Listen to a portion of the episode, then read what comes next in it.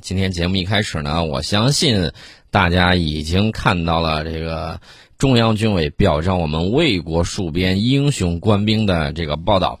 在这儿呢，我们也要对牺牲的这个烈士呢致以最崇敬的这种哀悼。另外呢，我还想说一下，就是唯有牺牲多壮志，敢叫日月换新天。那些这个为国家付出这个牺牲的这些人。是时代最可爱的人，也是我们需要永远记住他们的人，啊，这个我们要给大家强调一下。大好河山，寸土不让，这是我给大家说的这句话。另外呢，我们也希望大家更多的去了解英雄的事迹。那么，对于我们普通人来说，怎么做呢？呃，我相信我们的听众里面呢，有年轻人，也有这个和我一样啊，已经到了人到中年。那么，我觉得我们应该就是能够这个有这个戍边的机会的时候，积极奔赴到祖国最需要的地方。另外一方面呢，我们做好自己手头的工作啊，比如说让我们的这个科技更加强大，让我们的这个国防力量更加的雄厚。呃，这个我觉得是每个人做好手头的工作，就是对他们最大的这种呃这个告慰。除此之外呢？我认为还有一点，大家一定要注意啊！有些人啊，在这个时候会煽风点火啊，这个大家要注意，他会各种各样的在网上，你就看吧，这一两天肯定会有一些莫名其妙的这种账号在网上啊，说什么我们败了呀，说什么之类，挑拨两国之间的这种情绪。这种人会是谁呢？谁获利，谁就是这样的人啊！这个大家要明白。另外呢，我们要看到这个印度方面他自己的这种报道，包括这个印度陆军北部战区司令啊乔西日前接受印度这个 New 十八电视台专访，啊，那么包括这些情况，大家都可以看一下网上的这个报道，呃，希望中印双方继续相向而行，确保脱离接触进程顺利完成。至于你说个别这个怎么说呢？就是这帮子家伙非要嘴嗨。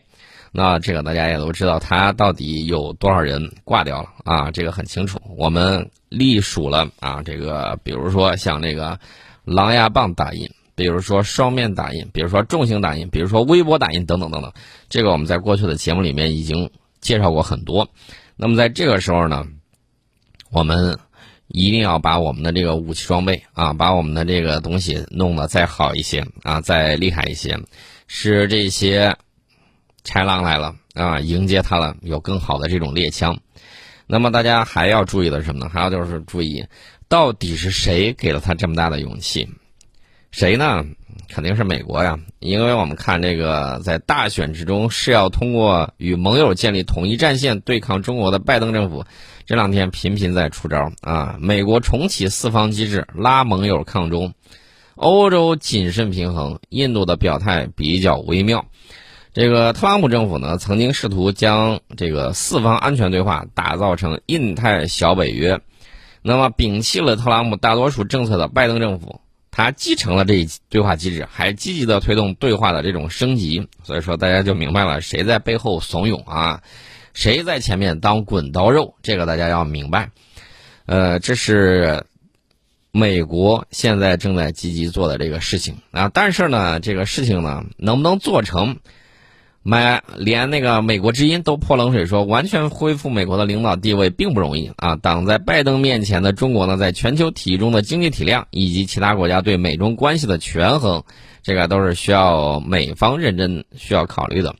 德国雷根斯堡大学的这个中国专家呢，呃，叫这个西伯，他就。非常犀利的指出，说如果欧洲与美国在各个领域组成联盟，那就意味着退出国际舞台。其实换句话说，就是你有那样的实力吗？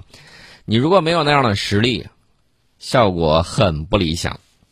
其实呢，关于贸易战的问题，关于这个其他的问题，我记得在两年前吧，我记得当时咱们做过有一个活动，这个活动里面呢，我就讲到了为什么美国的贸易战必然会失败。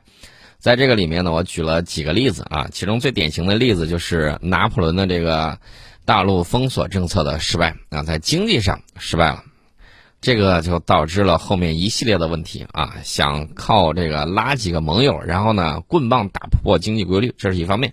另外一方面是什么呢？另外一方面包括这个英国，英国搞这个关税同盟，英国搞关税同盟本来是要打压美国的，但是万万没想到的是，啊，这个美国还没有垮下去，德国先崩了，然后呢，欧洲都打作了一团，酿成了这个第二次世界大战。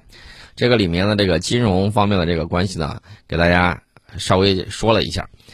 当时我们得出了结论：过去两年之后，我知道有这个听众嘛，他在现场听过我那一次演讲。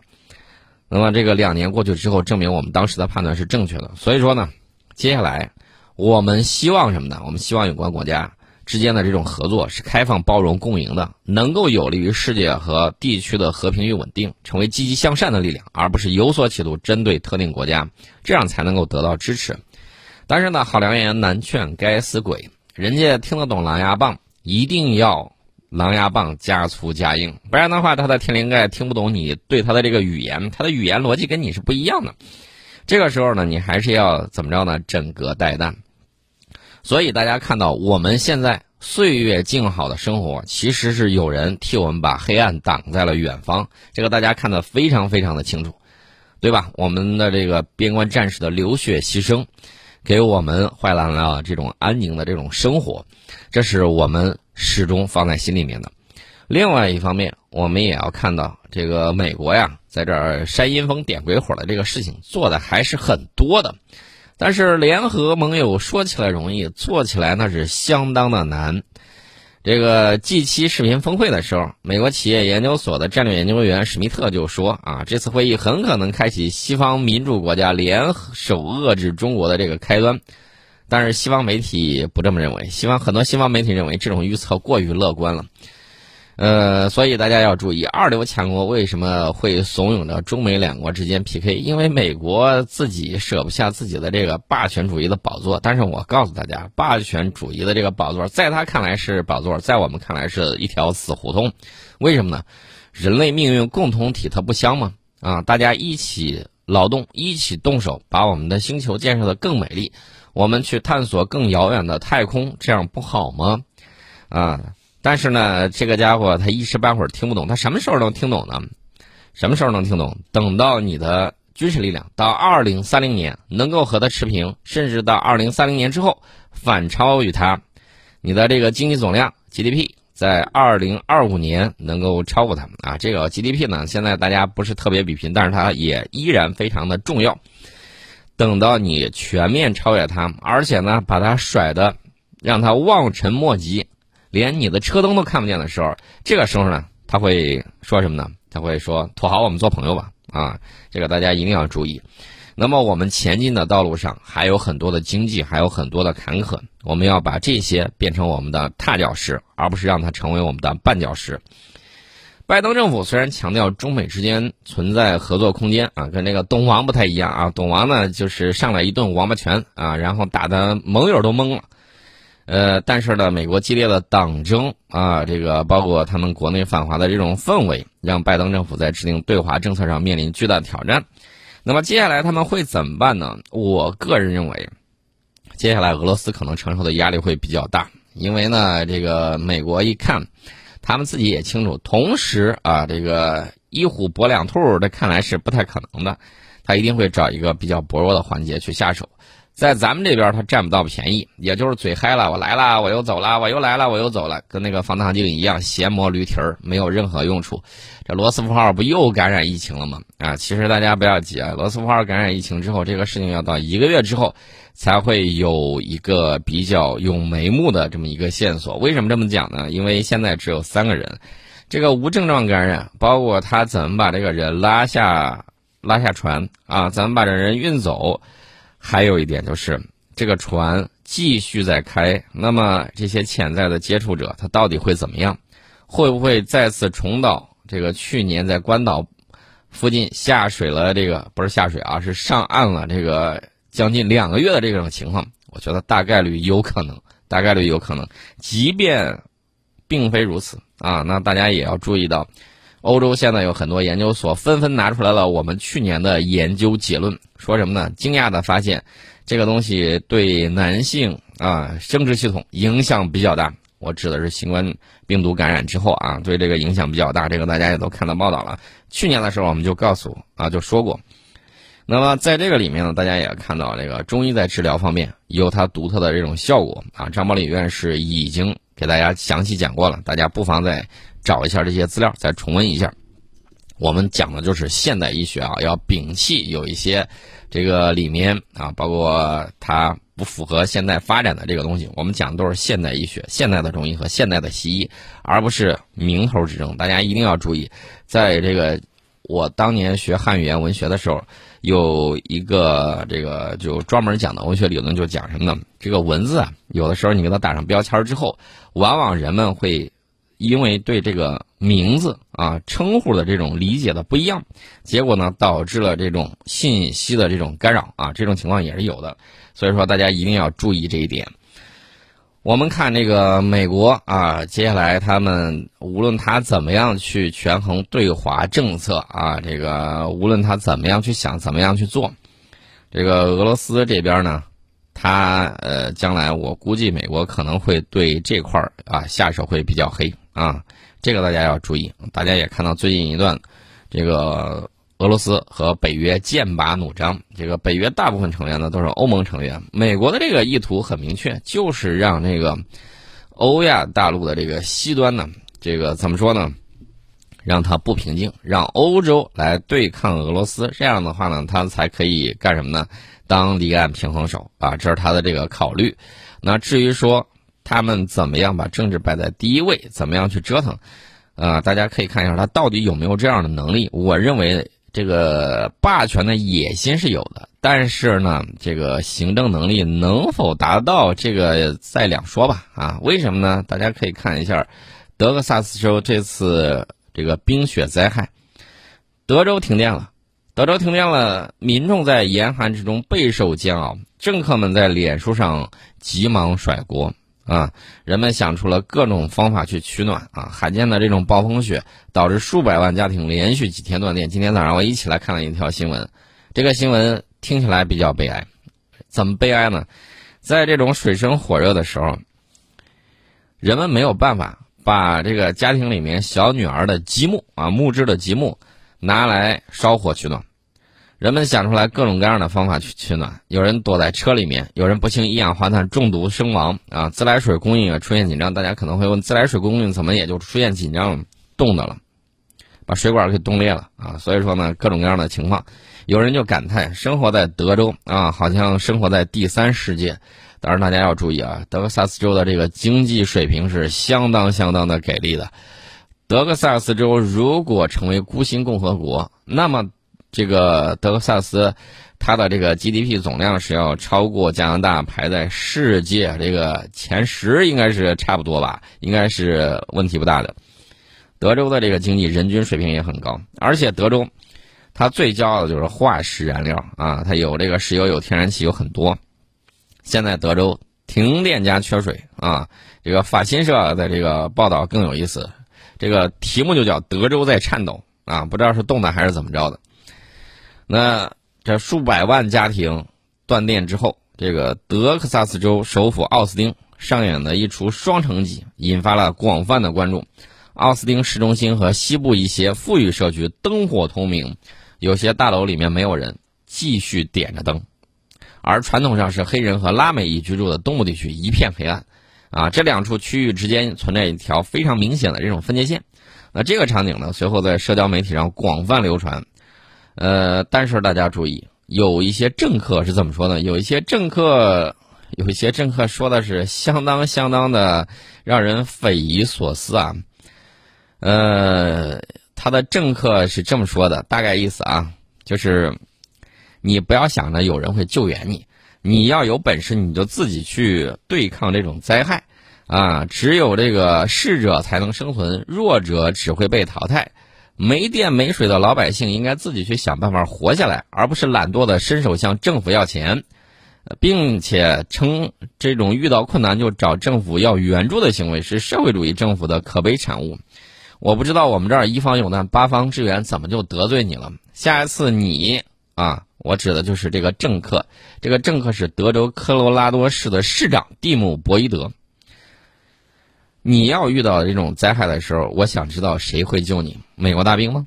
啊，还是别的什么东西？我这个就不清楚了。也许是外星人，也许你的这个金钱马上就能变成援助力量，这个我们就不清楚了。博伊德在周二的时候在脸书上写是这么写的，他说：“我不，我们不欠你和你的家庭什么。当地政府的责任不是在这种困难的时候给你们提供帮助，生存还是死亡是你们自己的选择。政府和电力供应商以及其他服务供应商并不欠你们什么。”大家想一想，这种话如果搁在我们这儿，我估计口水都能把它给淹没啊！但是人家就说的理直气壮啊！当然了，这番话也引起了轩然大波。博伊德已经辞职，他为什么说出了这个真心话呢？德州这个地方啊，有人分析了说，德州呢其实是最美国的地方，美国精神所在。那么这个地方呢，它。推崇的什么？推崇的是小政府啊，认为政府干预企业这个不好啊，越干预啊就不让他干预，越小越好，行使基本职责。那博伊德说这番话呢，其实意思也就是，你把政府弄这么小，我当然身处其中，我明白。所以说呢，出了事儿的时候，你也不能埋怨政府啊，政府也不会去救你。为啥？人数有限，然后你给的钱也不够多，我做不了那么多事情。博伊德是这么甩锅的。但是呢，其他有一些美国政客是什么呢？他们的这个习惯性的这个说法就是，啊，政府正在救助当中，然后呢，就让你等等等等等等啊，等到 等到人都没了啊，不好意思，救援还没有来，那这是一种方式。但是博伊德这种呢，博伊德这种比较这个耿直，然后呢，估计可能，呃，在气愤之下，因为别人喷他喷的太多，说救援不力啊什么之类，他直接就把这个心里话放在了脸书之上，所以大家看到没有？这就是美国政府，这个德州不可谓不富裕啊！我刚才已经讲过了，非常的富裕。但是这个救灾也好，还有这个只让富人这个升上天，让穷人下地狱的这种情况，大家也都看到了。那到底是谁的体制更有优越性？这个不言而喻吧。一方有难，八方支援，是体现我们社会主义优越性的这一个典型的这种例证。所以我在说美国的这个制度有问题，大家有一些人还不相信。我再换句话讲一讲，大家能够想象一下吗？把二百年前的法律、清朝的法律放在现在依然适用，你觉得可能吗？那不好意思，他各种修修补补、各种判例法，就等于说是把古代的东西放到了现代，这种僵化、这种不改革啊是有问题的。另外一方面呢，还有什么？我记得大家在学习古代的这个典籍的时候，我记得当时有一句话，呃，胡不法先王之法啊，这个合适的就要留下啊，然后不合适呢就要剔除，要与时俱进，对不对？有一项制度啊，它能够管个几十年，能够不断的这种自我这种发展，已经实属不易。你让它管个几百年，这个情况我还没有见过。所以说呢，对我们来说，改革正当时。啊，这是没有问题的，这是我们给大家聊到的这个情况。那么美国人当然了，这个他们自己的难只能自己做啊，只能自己去想办法应付。我非常同情他们，同情他们在水深火热之中，这个在这儿濒临挣扎。那么在美国广播公司看来，全美大多数地区都存在着类似问题，不只是孤星共和国一个地方。那么它的电网系统陈旧，缺乏更新。曾经有几个州，就相当于我们几个省，啊，大面积的停电，这是前几年的事情。这种除非灾难性的这种失效，否则运营商是不愿意花钱更新的啊，明白吧？美国广播公司是这么看，他认为德克萨斯州的停电是一个警钟，提醒人们认真讨论基础设施升级。那但是谁会掏钱做这个事情，我不得而知啊。那个美国前总统说，他们的基础设施是在第三世界。啊，这是他们前总统说的，不是我说的啊。那至于他说的真还是假，大家见仁见智啊，自己做一个判断。我们先进一下广告，广告之后继续我们昨天的话题，我们要讲一讲探索火星。